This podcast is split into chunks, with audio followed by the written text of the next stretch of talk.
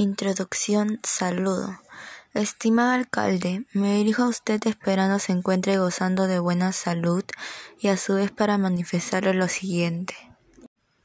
Anuncia el tema. Voy a sugerir algunas soluciones para poder frenar la discriminación en nuestra comunidad.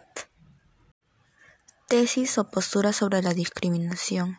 Yo soy totalmente en contra de la discriminación ya que ocasiona enfermedades como depresión y muchas muertes. Además, nadie decide cómo quiere ser físicamente y si no discriminaríamos, podríamos vivir en un lugar mejor. Desarrollo presenta los argumentos que sostienen la tesis o postura.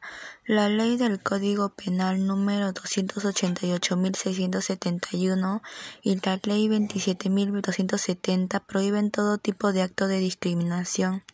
Y si estas leyes existen, ¿por qué no se hacen respetar? Yo creo que usted debería de poner más mano dura a las personas que le incumplen porque afecta a la salud pública. Usted, siendo alcalde de nuestra provincia, debe hacer respetar nuestros derechos y de eso mismo le iba a comentar. Todos tenemos derecho a ser respetados y a respetar a la dignidad y a la igualdad, pero en nuestra localidad eso no pasa y a las personas que discriminan no reciben ningún tipo de, de sanción. Conclusión.